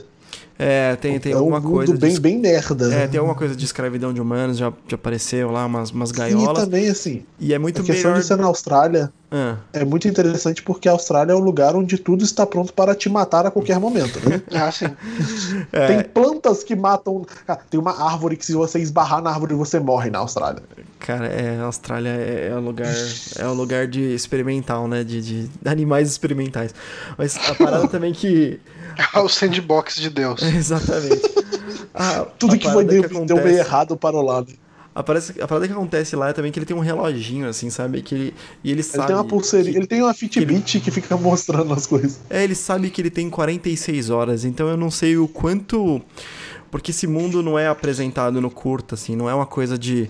Você não sabe se é o começo do apocalipse, se já tá rolando há um tempo, que merda que aconteceu, você não sabe nada da história do casal anterior a ele acordar no carro, sabe? E esse. Eu não sei se vai ter alguma coisa de mostrar a vida deles antes e mostrar o apocalipse rolando e, e o que aconteceu pra eles chegarem lá. Mas uma coisa que começa no trailer é que o trailer começa exatamente no mesmo local do, do curta, assim. Já começa ele acordando de uma batida de carro. Então, Sim. eu espero que. Eu, eu imagino que Eu o espero curta que aquilo ali seja o começo do filme. Eu espero que não. Eu espero que não. Eu espero que tenha alguma coisa antes, porque. Cara, eu, eu acho que seria bem legal ele começar daí. Ah, é- Eu espero assim, ele começar daí e não mostrar nada pra trás. É tipo, ele te Uhum. mostrar, ó, eu tenho tantas horas Uhum. que eles provavelmente vão estender de 46 pra um pouco mais. Uhum. Hum. E eu tenho que achar ele mostrar, ó, tem zumbis. Só que, tipo, seria muito interessante ele não mostrar nada pra trás. E eu não sei o quanto eu posso Eu gostei que- da ideia, eu gostei da, do, uma coisa que me interessou por esse filme é que é da produtora de Babadook, né? É. Assim, eu não vejo filmes de terror, mas isso é pelo menos dar uma certa confiança. Cara, Babadook é um filme bem de boa pra se ver. Hum. Ele, o, o, o terror, cara, ele, eu acho que ele é um filme muito mais sobre relações humanas do que sobre terror mesmo. É, é porque assim, qualquer coisa meio sobrenatural dá, dá, um, dá um cagacinho, principalmente porque eu acredito nessas coisas. São três, são três cagões aqui então, porque sou eu que não consigo jogar direito nem Dead Space, o Johnny que não gosta de jogo de terror, você aí tá. Pior que, pior que, tipo assim, jogar, eu consigo jogar muito de boas. Aham. Eu, por exemplo, eu lembro quando a gente foi ver, tipo, Exorcista em grupo, eu e meus amigos, deu tipo metade do livro, eu tava, metade do filme eu tava lendo a Bíblia no, no iPod de um amigo. Eu falei, não, não, é não. Nossa senhora. Mas, por exemplo. Mas, O- por exemplo, tipo, coisas, coisas como. que são muito mais jumpscare, eu não tenho problema. Meu problema é tomar susto, mas até aí eu tomo susto com qualquer coisa. Qualquer coisa. Eu tenho, tipo, 0% de atenção às vezes. Então, tipo, eu ouço um barulho maior e eu já tô tomando susto em casa, sabe? O... Falando ainda do, do cargo, é... pessoal, eu não sei. Assistam por sua, conta, por sua conta e risco o curta. Ele tá no YouTube, tem o mesmo nome, cargo. Uhum. É porque eu não faço ideia de se eles vão aplicar o mesmo final. Mas o final é uma coisa bem maneira, assim, é bem diferente do que, do que se espera que aconteça. Então, não sei se vale a pena, se você quiser assistir e ter a surpresa. Não sei se vai ser o mesmo final. Mas, É, não dá pra como eu falei, é, pra mim é a melhor obra que tem de, de zumbi. Assim, eu, eu gosto muito de, de A Madrugada dos Mortos, o remake, eu gosto muito de Extermínio e tudo mais. Eu sei que é difícil comparar tipo, um curta-metragem com um longa-metragem, mas é que esse filme tem só coisas muito interessantes. Só. Hum. Já saiu só a data dele falando nisso? Hum, eu não, não prestei atenção nisso, mas. Ah, tá aqui, ó. Tá aqui. 18 de maio. 18 de maio. Nossa, já tá aí. Tá pertinho. É, o Netflix tem feito, né, essas. Essas. a- avisar. Já tá disponível, Uhum. por exemplo, né? Como ele fez com o. é, alguma coisa Paradox? Cloverfield Paradox. Já tá aí disponível, Ah, pode mas- assistir. Mas eu acho que Cloverfield Paradox foi mais assim pelo fato de ele ter passado No Super o trailer no Super Bowl, né? Sim, sim, sim. Acho que é muito mais a questão do, do, É. do instantâneo, do diferente num momento assim que você sabe que vai ser chocante a, a notícia, sabe? Uhum. É igual, é igual quando anuncia jogo na, na E3 e o cara fala disponível agora. E aí você. Caralho, vou baixar essa porra rapidão. É bem, bem isso mesmo. É. Aí eu lembro do lançamento do Saturn que o cara falou, não, vai começar agora. E tipo, não tinha Saturn nas lojas. Cagadas, Maravilha. cagadas. Bom, vamos para a próxima notícia então? Vamos. Qual é a próxima notícia, Johnny? Vamos lá. Próxima notícia aqui. Ah, a notícia, eu, eu não sei, eu não cheguei aí atrás de, da fonte original, Hum. mas ah, na manchete aqui do Omelete fala que o Spielberg considera protagonista mulher para a franquia Indiana Jones. Foi no The Sun. Rapidinho. Ah, Eu abri, Então, eu, abri assim. a matéria, eu abri a matéria original e eu tive uma morte pequena por dentro. Porque lá Hum. a manchete dela é o diretor de jogador número 1. Um. Ah, É. Sério? grande, grande Spielberg com sua grande obra, sua magnum opus, jogador É. número um. é o clique, né? A tag do, do YouTube. Do, do Google, né, cara? Jogador número 1 um É, é, o que tá fazendo É, pesquisa mas, agora, né? Mas assim, é o The Sun também, né? The Sun é um tabloidezão, Sun, né? né? Uhum. O The Mas, Sun é meia hora da Inglaterra. tipo isso. É. Mas a Indiana Jones, eh, assim, era claro que a Disney comprando a Lucas, ela ia querer sugar tudo que ela podia de tudo. Uhum. Até tá demorando pra sair Indiana Jones. Uhum. Se bem que Indiana Jones tá com a Disney, né? Tá, ela comprou a Lucasfilm. E um dos É. direitos da Lucasfilm é o Indiana Jones. A Indiana Ela deve ter direito até daqueles especiais bizarros. Não, aqueles especiais bizarros é que estão no limbo, porque ninguém sabe quem que é o direito. Se é da, se é da, da, é, da empresa que passou, se é deles. Mas eles devem ter direito, tipo, até do, do THX. Uhum. Até do American Graffiti eles devem ter direito. Não, American Graffiti eu acho que não, mas THX deve ter direito. Deve ter, deve ter. Mas enfim, o Spielberg ele falou aí pro The Sun que Indiana, Indiana Jones 5, que tá mega confirmado e vai rolar, etc, etc, possivelmente vai ser o último filme com o Harrison Ford, né? E só que ele falou que ele tem quase certeza que. Não, ele tem quase certeza que é o último filme com o Harrison Ford, mas certamente a franquia continuará. E porque a, a Disney não ia desperdiçar esse dinheiro, obviamente, né? E daí alguém deve ter perguntado pra ele: ah, e uma protagonista feminina pode rolar? E daí assim ele coloca aqui, né? Teríamos que, teríamos que mudar o nome Jones pra Joan e não teria nada de errado com isso. Mas eu discordo disso porque a Jessica Jones não é uma Jessica Joan. É, eu- Mas é, é porque, se não me engano, o Jones dele é segundo nome, não sobrenome.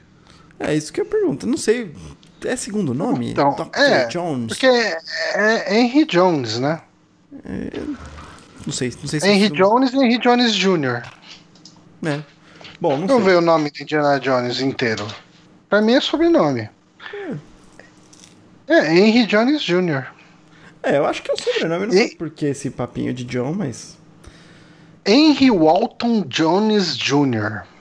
Então, Jones, cara. Jones é sobrenome. Pode ser. É, Mas isso Ela aquela- pode, inclusive, ser indiana, já que Indiana era o nome do cachorro. Eu acho que isso tem cara bastante daquelas, daquelas perguntas mega forçadas, assim. Você acha que poderíamos ter uma protagonista feminina? Exato, Acho exato. que sim, hein? Tipo, Podia ter, não tem podia ter. problema. É, é, assim, ah, não, o, o Steven Spielberg tá considerando, né? É, exatamente. E, e que fique claro, tá? Pra quem adora distorcer discurso de, de internet. Eu não sou contra de maneira nenhuma, cara, tá? Porque você fala, tipo, eu acho que não é bem isso, já vira honor homofóbico. Não, não, não É. homofóbico, não, machista. Então, por favor, né? Cara, mas sinceramente, eu, eu, eu- não sei, eu não sei se eu gosto de uma ideia de uma Indiana Jones. Se você for reimaginar a perso- o personagem como esse. é, Se você for só fazer- Não, então, se você fosse fazer o genderbender só, tipo, só colocar um, um Indiana Jones de saia, então não faz, né, cara? Tipo, se Também. você vai escrever só literalmente, tipo, você vai trocar o ator e vai continuar a mesma É, coisa, vai fazer sabe? tipo Ghostbusters. né? É, sabe, É, Sabe Mas Ghostbusters que... tem, tem, tem probleminhas a mais, que, que, porque eu também vi no cinema esse filme. Não, não, eu não achei ruim o Ghostbusters, não. É. Eu acho que ele, sei lá, ele é tão bom quanto um Ghostbusters 2, por exemplo. Aham. É, ma- mas, assim, eu acho que Ghostbusters ele fez um tem hora negócio que que ele fez- ninguém tava esperando. É um negócio diferente. Sim. E se o Indiana Jones fizer isso, tipo, é, vai ficar meio gratuito, talvez, sabe? Sabe que eu acho que eu, eu não gostaria que usasse o nome Indiana Jones só pelo fato de que Indiana Jones é o personagem e meu problema é esse toquezinho de esperar que vai ter o Indiana Jones, sabe? Uhum. É, tem, tem, duas, tem duas comparações que eu consigo fazer. Harry Potter e o é, Animais Fantásticos e Onde Habitam. Mas- Sabe, é o mesmo Harry é Harry universo, Potter. Mas é Harry Potter sem Harry Potter. É o mesmo Fala mais universo. Mas você tá mudando o título porque realmente não tem o Harry Potter ali. Que é outra acho- franquia dentro do mesmo universo. Isso, né? então eu acho legal porque é no mesmo universo, tem referências, tem personagens iguais e tudo mais, tem referência de uma coisa na outra e funciona bem legal. Agora, sabe quem fez isso de um jeito merda que soa o que aconteceria aqui? Borne. Borne sem Borne. Teve lá a trilogia do Jason Bourne e depois teve o quarto filme que foi com o René, não sei das quantas, lá o Gavião Arqueiro, sabe? Que o nome era Borne, mas não tinha a porra do Borne. E, cara, não, sabe, eu sei que vocês. Que, que a indústria quer usar o nome porque o nome vende. né? Ah. Mas, tipo, vende no primeiro. Porque todo mundo se sente traído no momento em que você espera ver uma coisa e ver outra. Sabe? É, cara, eu, eu acho, eu acho que As muito, pessoas não voltam, né? É. eu acho que muito da decisão da franquia, infelizmente, vai ser tomada a partir dos resultados do filme do Han Solo. Caraca, será? Eu acho porque, ah, vamos pegar esse personagem do Harrison Ford que todo mundo gosta e botar um outro ator pra interpretar e vamos ver se funciona. Uhum. E, e se funcionar, a gente faz isso com Indiana Jones. Caraca, velho. Só que tá com toda a cara de que não vai funcionar.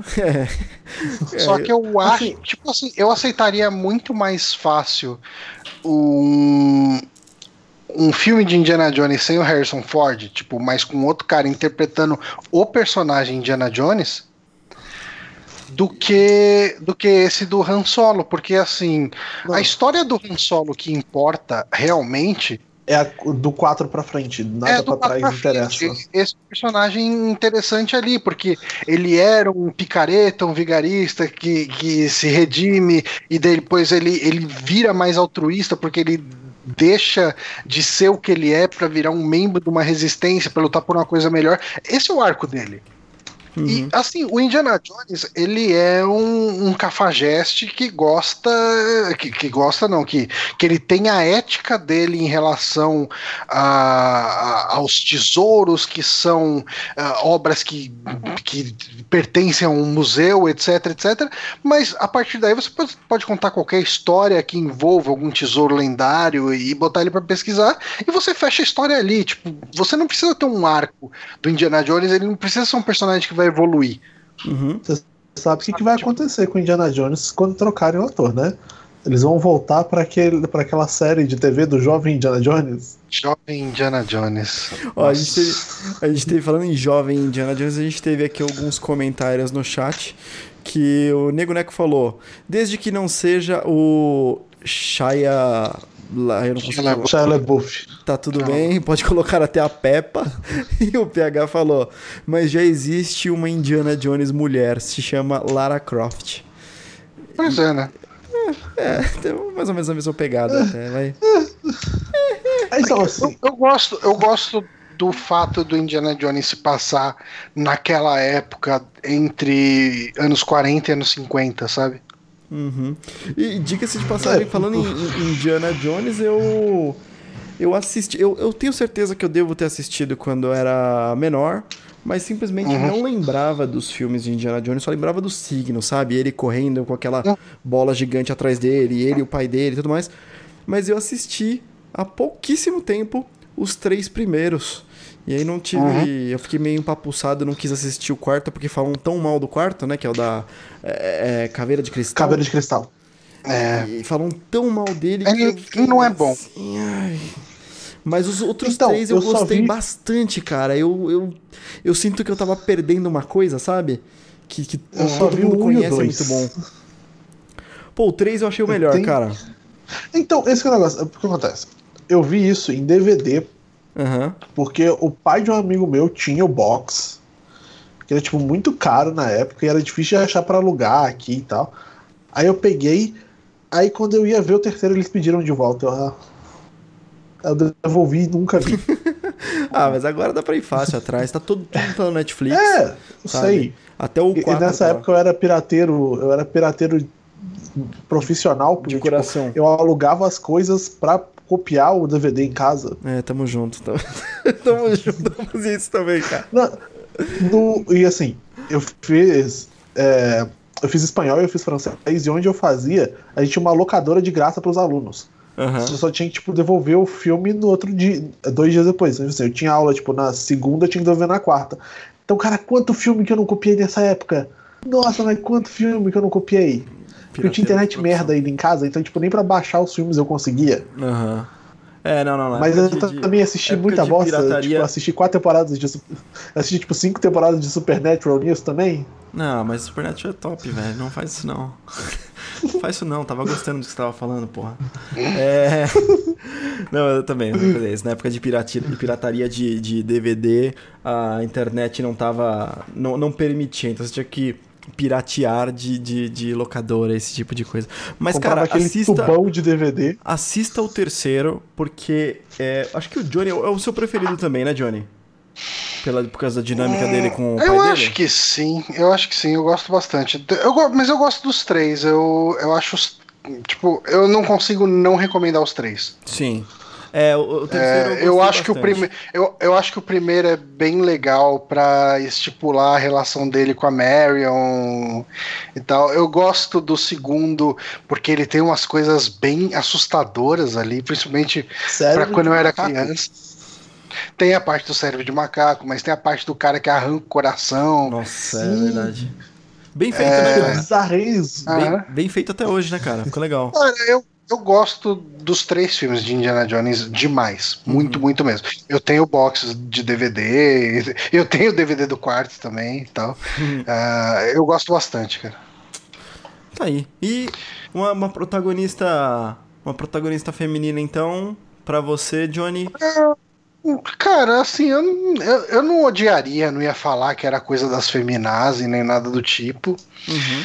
Mas, assim, eu não odiaria, mas também não gostaria. Eu preferia que mantivessem a essência do personagem. eh, e, e eu acho que. Eu acho que o fato dele ser homem é- importante para algumas coisas. Eu não sei o quanto isso, esse tipo de coisa seria aceito hoje em dia, né? Você ter o herói eh, cafajestão mesmo, né? Eu não sei o quanto que isso geraria problemas. Uhum. Mas eu acho que isso é a essência do personagem. E eu não sei se isso funcionaria tão bem quanto com se a personagem fosse mulher, sabe? É, realmente. Assim, eu consigo ver o- pelo menos o Chris Pratt fazendo ele, porque ele já faz basicamente o Indiana Jones naquele no Jurassic World. É, então, é, o Chris Pratt, ele é esse fancast, né? De- desde que ele ficou magro, né? Desde que ele ficou Falando magro. vocês, vocês viram todo as mundo fotos fala dele. dele. Dele, no Brasil? Ah, ele tá demais Assim, no Brasil. sim, cara. hoje a foto dele comendo feijoada. só se comenta a foto dele isso. comendo, comendo pastel pastel. com vinagrete e tomando caldo de cana. É, ele é 10, mano. Esse cara é muito demais. Eu tô, eu tô vendo coisa dele o dia inteiro. A melhor piada dele comendo pastel é que o pessoal falando que ele agora pode se candidatar pelo PSDB também. Aí pegaram as fotos do Dória, do Alckmin. Ai, cara, é verdade. Que merda. Agora acabou comigo. Acabou. Acabou com a, com, com a visão que eu tinha do, do Chris Pratt. Muito bem, muito bem. É, mas enfim, Indiana Jones. É a nossa última notícia agora, Johnny? Última notícia. Quer mandar ela pra nós? Na verdade, na verdade o Lucas podia mandar ela, porque ele, ele falou que ele é um especialista nisso aqui também. Ele é um advogado é, especialista nisso que ele vai falar. Nisso que ele vai falar. Sou especialista por, por pessoas próximas. Que é a HBO. Ela anunciou né, a série chamada Pico da, Ne- Pico da Neblina. Aliás, Que seria- parabéns pelo nome. Não, assim, é um ótimo nome. Uhum. Que é uma série que imagina se o Brasil tivesse a legalização da maconha. Top. E- Assim, por um acaso, por, um acaso, essa semana eu tava discutindo a legalização do Uruguai com um amigo meu. a legalização do a Uruguai. gente tava.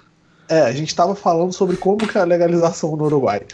É. Tipo, eu fui caçar matérias sobre como que é. Lá, Por exemplo, lá não é uso recre- recreacional ainda, é uso medicinal? É uso é... medicinal, Ah, só que. Só que você pode plantar em casa também. ah, tá, até top. seis mudas você pode plantar, ou você pode fazer de um, você pode fazer parte de um coletivo de até 45 pessoas. E eu não lembro agora de cabeça o, o número de mudas que vocês podem plantar. Só Ok. que a maioria, só que assim, a maioria é maconha medicinal, produzida pelo próprio governo e sancionada pelo próprio governo. Eles estavam assim. Eu tava, a matéria que eu tava vendo ela era espanhola, então os valores estão em euros. Hum. O. Os caras estavam assim: você ganha 30. É 40 gramas de maconha do estado Uhum. e o valor equivaleria a 30 euros. Eles falam assim: você vai, vai comprar tipo 100 gramas de um traficante é 300 euros. E ainda assim, tipo, a maconha do, do a, a estatal é de altíssima qualidade, então quase ninguém consegue fumar tudo porque tipo, a onda bate muito rápido e você tem direito a 40 gramas no mês, né? Mas eu- Eu não esperava. pessoa Eu não esperava isso mesmo. Eu estava sacaneando quando eu falei que ele era um especialista. Ah, Não, E- aparentemente ele é. Aparentemente, ele sabe mesmo do que está falando. Uhum. Caralho, cara. Caralho, velho. É, é, assim, é importante a gente salientar aqui que essa pauta foi passada pra ele 15 minutos antes da gravação. Sim. é. Mas assim, é, tipo, eu sei até o, o, o que acontece. Tiveram duas, duas coisas de produção na, que deu problema no Uruguai. A primeiro, o primeiro lote tinha pouco THC, então teve problema, teve reclamação. Tinha só 3% de THC e o segundo já tinha 9%. Então, tipo, é muito mais forte. do disso? que é Fala muita maconha não que tá a gente acha que é barato, ou a pessoa faz uma análise clínica e fala, ó, tá faltando aqui. Não, assim, não tá dando barato, mas o governo provavelmente é, divulga isso, né? Hum, É, mas Aí, mas me acontece que é tipo assim, é de baixa qualidade. Ajuda aqui, que não tá dando ajuda aqui o leigo, peraí. THC é o baratômetro O, da parada. é, o- é o, é o te- tetracanabidiol, que é o que É o- dá o barato da É o maconha. princípio ativo da, da, Saquei, isso da aqui, maconha. isso aqui. Tipo a medida da, da pimenta, só que pra maconha. Beleza. É, Hum, Não, essa na verdade seria a medida do álcool, Pro álcool. seria tipo assim, O, o grau É, seria, etílico, tipo, o grau porcentagem de etílico álcool da bebida. maconha. é, Tá, mais ou menos isso. beleza. É porque o THC também influencia em coisas medicinais, por exemplo. Dependendo do quanto. Dependendo do problema que a pessoa tenha, pouco THC não resolve, sabe? Saquei, saquei. E, e- Mas. mas in- indo ao Pico da Neblina, é... o Pico da Neblina ele tá sendo comandado Eu tô por falando aqui, tô falando no mudo. 10. É, é, o THC, então, é só uma coisa, o THC ele não é uma escala, tá, Honório? Ah, o que, que ele é? É, Ele é um composto químico, assim, tipo, é, sei lá, É. é 30 Ah, tá. é, é- é por isso que eu tô 21 falando. carbono e dois É por isso que eu tô falando assim, que, que, é porque ele é mais parecido com, com o teor alcoólico, porque você pode medir em porcentagem. Saquei, saquei agora. Então, sim. assim, não é uma escala, sabe? Tipo, é, ele é o componente ativo da maconha, THC. Saquei, saquei. E agora, dando aquela voltada ao. a série, É né? o tema. A, a série, em vez do, do, do, do- do- da parada real, ela é comandada pelo Kiko Meirelles. Né? E Hum. eu não sei nada do que esse cara fez. Vocês conhecem o. Eu não sei o que o Kiko Meirelles fez, Ele mas é o filho do, ele é filho. Meirelles. Exatamente. É, não, é exatamente. Que é o cara do Cidade de Deus. Exatamente. Assim, né? e Que é também o dono do O2, que é a produtora, né? Ro- Provavelmente rolou um leve nepotismo nisso daí. Ah. Não, é a empresa dos caras, né? Faz, o que quiser. Não né? duvido. É, mas também assim, às vezes, sei lá, ele ele faz, sei lá, a direção de segunda idade do pai. Ele provavelmente faz alguma coisa. Eu não acho que, que o Fernando Meirelles deixaria o nome da, da O2 na mão dele, assim, se ele, se ele não soubesse que o menino é bom, Uhum. ou minimamente competente. Uhum. É, se, se tiver aquele. Porque é o nome dele, de- né? Que se vai tiver que aquele suja. Se tiver aquele quê de Cidade de Deus, onde ele te mostra. Porque essa é a parada, né? Ele vai ficar mostrando, é, entre as, abre aspas aqui, a linha cinzenta entre o legal e o ilegal. Toda aquela discussão É, que geralmente é. a gente tem no bar, né? De- É, então, mas isso tanto que a gente, assim que a gente acompanhar um tá ex-traficante, entrando no né? assunto, né? A gente tá entrando todo no assunto aqui. O, o Lucas ia falar exatamente isso agora, eu cortei ele. Mas a, a temática dessa série, Pico da Neblina, é um ex-traficante que vai, tipo, maconha agora é legal no Brasil. Uhum. É, então o cara tem que saber como que ele vai lidar com essa informação e como ele vai trabalhar com isso. Tipo, o que significa para esse traficante ir para a legalidade? Que tipo de atitude ele vai ter que tomar? Cara, eu achei o argumento bem interessante. Eu imagino que exista bastante material para consulta não formal, se você for em países onde houve a legalização, para tentar entender o que aconteceu com os traficantes nesses lugares. Uhum. E eu acho que dá pra desenvolver uma história bem bacana com isso, cara. Então, acho que com certeza. Eu, eu me interessaria bastante. Eu sou bem leigo no, no, no tema, assim, e o, o máximo que eu conheço é. É, é o, be- o. Como é, que é, como é que fala? Eu não sei nem falar, cara, mas é tipo ficar de tabela na, na faculdade, sabe? Manjo Uhum. nada do tema e as discussões são mega superficiais sobre, sobre a maconha. Então eu acho que seria bem maneiro mesmo pra discutir o tema. E porque, porque assim, né, ele trata como um ex-traficante, tipo, ele tá tratando só da legalização da maconha, né? E assim, tem outras drogas também, né, gente? É assim. Então, meio que também essa parte da questão do, do legal e legal. Também, assim, é que nem eu falei, no Uruguai é legalizado até uma quantidade. Se o cara quiser mais, ele tem que ir atrás. E é assim, é legalizado pros uruguaios. Tipo, o pessoal de fora Uhum. não é. Então você acaba entrando no mercado cinza também, sabe? Tipo, o cara compra a maconha legal pra revender pra o pessoal de fora, sabe? É, assim, essas brechas de lei. Não é bem nem brecha, né? Esse jeito que você chega e, e distorce a lei, ah, ele pode dar abertura para um argumento bem interessante num filme, né? Com certeza. É, cara, é, eu é falei- uma pena que ele vai ser um filme nacional. Porque poderia Assim, ser realmente uma uma série, né? sacanagem. Sacanagem. é uma série, né, na verdade. Sim. Choque Vai ser uma série, aí, né? meu, meu, meu medo é cair, tipo assim, naquelas outras nas séries da HBO.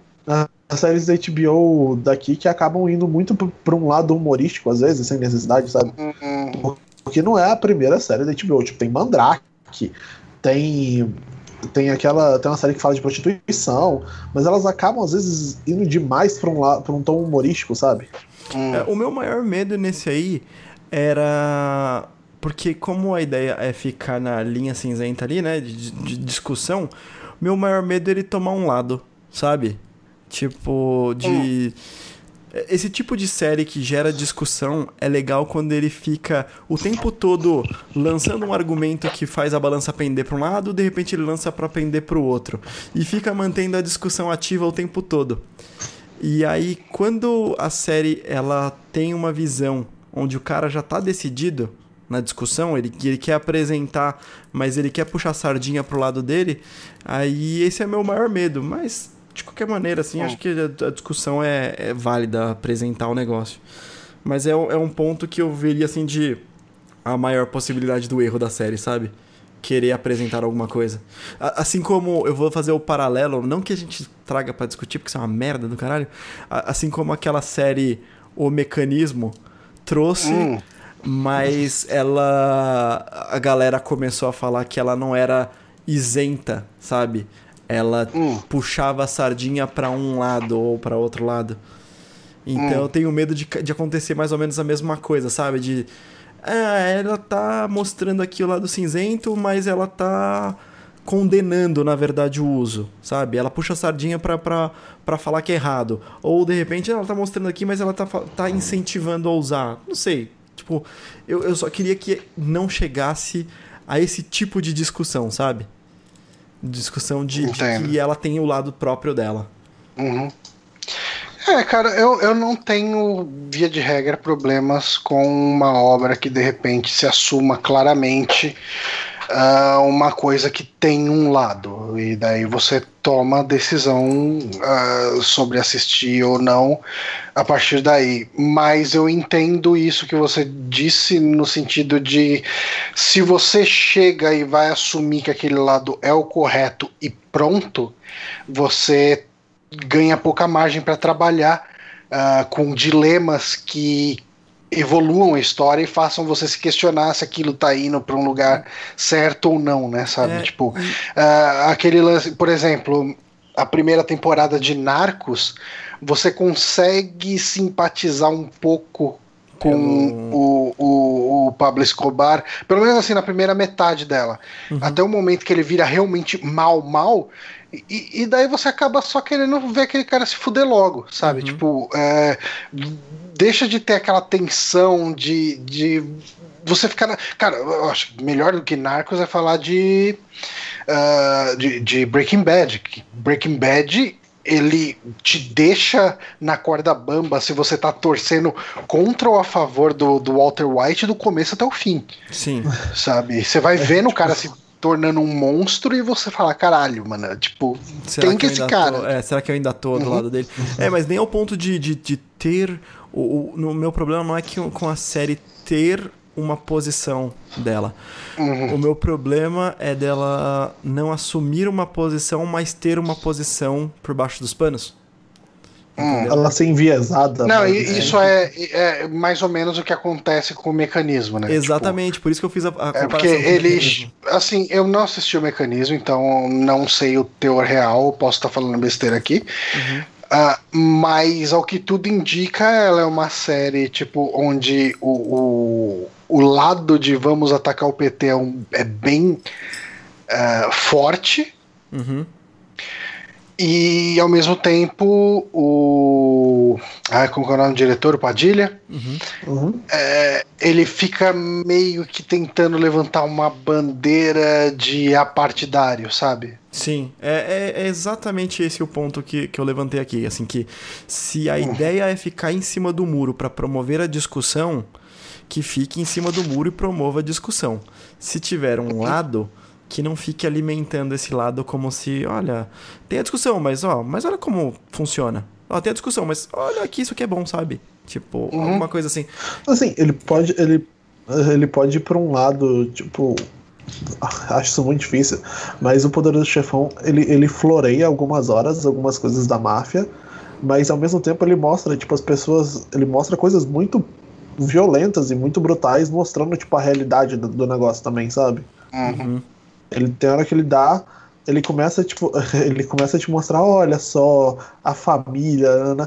aí, tipo, na próxima cena tá, tipo, gente, tá, tipo, irmão matando irmão, sabe? É. Essa aqui. ele pode, Não, ele cara... pode, ele pode tentar te enganar também, né? Tipo, pra criar burburinho também, né? Uhum. Porque se a série não, não for falada também, ela não vai ser vista. Tipo, ainda mais que é uma série da HBO que já, já não tem muita gente que, que assina a HBO fala da época de Game of Thrones, então. é verdade. É isso mesmo, cara. A HBO. É bom, mas ela tá crescendo. Tá crescendo e tá cada vez tendo mais investimento. É, então eu acho que começa, começa a abraçar um, um públicozinho maior. Mas realmente não tá batendo com, com Netflix ainda não. Bom, mas Vera, uhum. é. eu, eu tenho interesse em assistir essa série. Eu acho que, assim. Eu acho que eu vou assistir. Eu não vou pegar de cara. E aí eu vou ver se o pessoal fala muita merda ou se não, se tá legal. Mas se tiver minimamente bom, eu tenho interesse de assistir ela assim. É, eu, assim, o problema é que eu nem tenho HBO e eu tenho muita preguiça de baixar qualquer coisa. Mas eu fiquei curioso, no mínimo. Eu vou, eu vou ir na onda da galera. Se o pessoal estiver comentando bem, talvez eu faça um esforço para piratear. Ah, vou deixar. Eu não, tenho... precisa, fazer, precisa fazer esforço para piratear, não. Tem HBO Go, gente. É, não, então, eu, eu tenho HBO aqui, você. A partir de agora você é meu irmão, Johnny. Então aí a gente discute isso aí, você baixa no celular e tudo mais, dá pra assistir direitinho. Aí, ó. Só, só alegria. Mas então, galera, uh, esse foi mais um saque aqui. Queria agradecer ao pessoal que acompanhou a transmissão ao vivo até agora. Agradecer muito ao Lucas que nos, uh, nos abrilhantou com a sua presença e seu conhecimento tanto sobre maconha quanto sobre história. E jurídico, Muito obrigado. não esqueça E de jurídico também. Por favor. Mas queria agradecer bastante o Lucas aí por ter participado aqui com a gente. Uhum. E. ah, Bom, se quiser falar alguma coisa, deixar um Não, recado, não. fica à vontade. Não, tem recado nenhum, não. Beleza. E agradecer ao Honório também. Muito Opa. obrigado, Honório, por mais esse dia. Também. E galera, a gente fica por aqui até a semana que vem com mais um saque. Beijunda e tchau.